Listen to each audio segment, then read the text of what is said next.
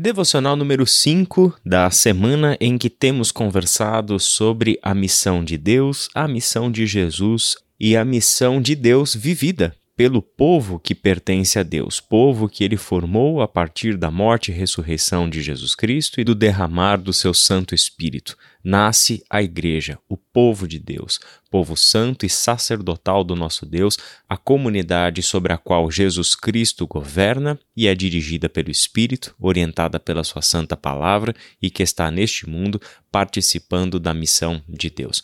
Ontem nós conversamos sobre o livro bíblico de Jonas e como que esta história de um profeta enviado por Deus que se nega a cumprir o seu chamado e vocação porque se vê como juiz da cidade que Deus quer salvar. É uma história exemplar de missão às avessas. Jonas é um texto até mesmo engraçado em determinados pontos, dada a teimosia e a maneira como as coisas acontecem com o profeta. Em um livro bem humorado, a Bíblia nos mostra como Deus é misericordioso e como custa às vezes ao povo de Deus entender a misericórdia de Deus e agir misericordiosamente em conformidade com este Deus. E hoje nós vamos olhar para um texto do Novo Testamento, um texto longo também, Atos capítulo 27, e eu sugiro que você pause a devocional aqui e faça a leitura deste capítulo de Atos, uma vez que a gente não tem como ler esse capítulo todo agora.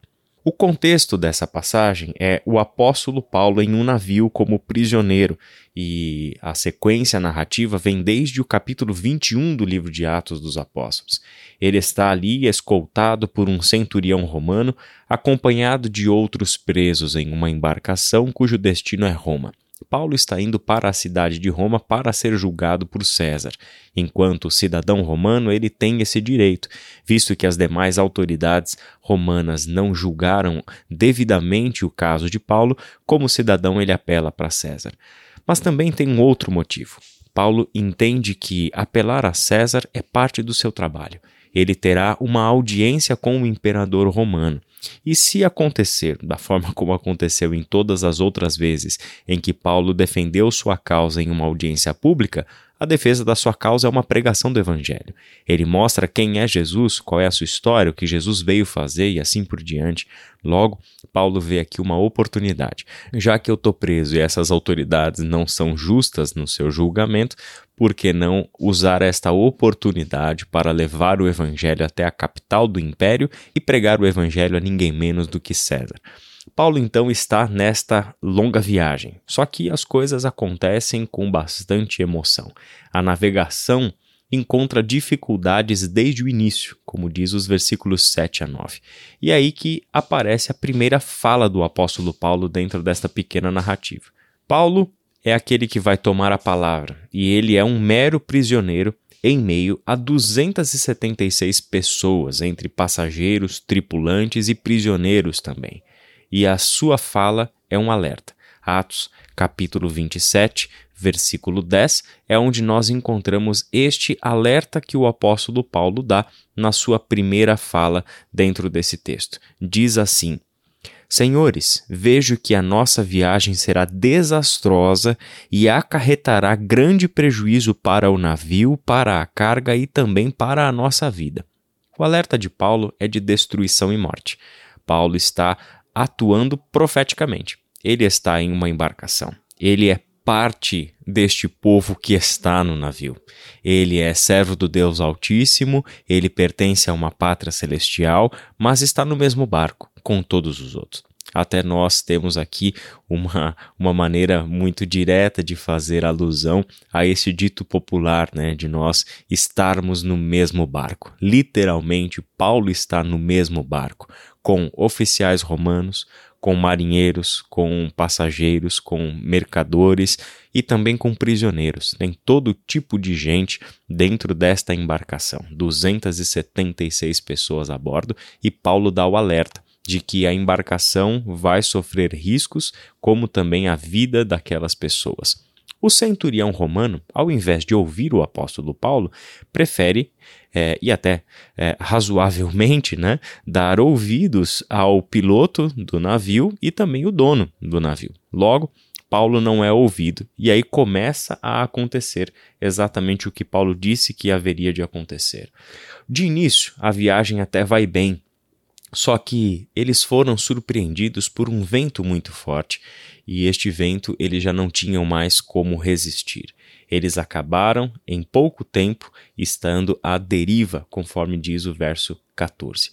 E essa situação só vai se agravando até que eles perdem completamente a esperança de serem salvos. Olha o que diz o versículo 20 não aparecendo nem sol nem estrelas por muitos dias e continuando a abater-se sobre nós grande tempestade, finalmente perdemos toda a esperança de salvamento. O que se faz quando perde-se toda a esperança de salvamento? O que se faz quando percebemos que a vida está indo embora e o que nos aguarda é o fim trágico da destruição do navio e, junto com o navio, as nossas vidas? O apóstolo Paulo, então, toma a palavra por uma segunda vez, e a sua palavra é de esperança e de vida.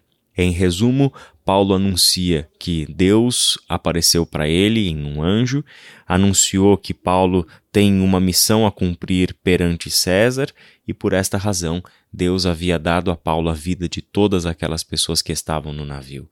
Sua palavra é de ânimo, de esperança, para que não temam. Deus está no controle e oferece salvação aos que perderam a esperança e esperam a morte chegar. O navio e tudo o que está no navio vai ser destruído, só que as vidas daquelas pessoas seriam preservadas. Que coisa linda! Quando nós estamos no navio deste mundo, na embarcação com todos os demais que creem em Deus, que não creem em Deus, nós temos uma responsabilidade. Nós estamos em um mundo que já está condenado, um mundo que já está debaixo de uma forte tempestade, a conclusão dessa história é a destruição de tudo que nele há e também da vida. Mas Deus nos colocou neste mundo com um propósito: de anunciar a possibilidade da salvação, de anunciar para este mundo que há uma esperança, que há uma saída para essa situação catastrófica da nossa realidade e que é o próprio Deus quem provê essa saída. Quer dizer, ela não vem da capacidade dos marinheiros, não vem da habilidade do capitão do navio, tampouco da força e da autoridade do centurião romano.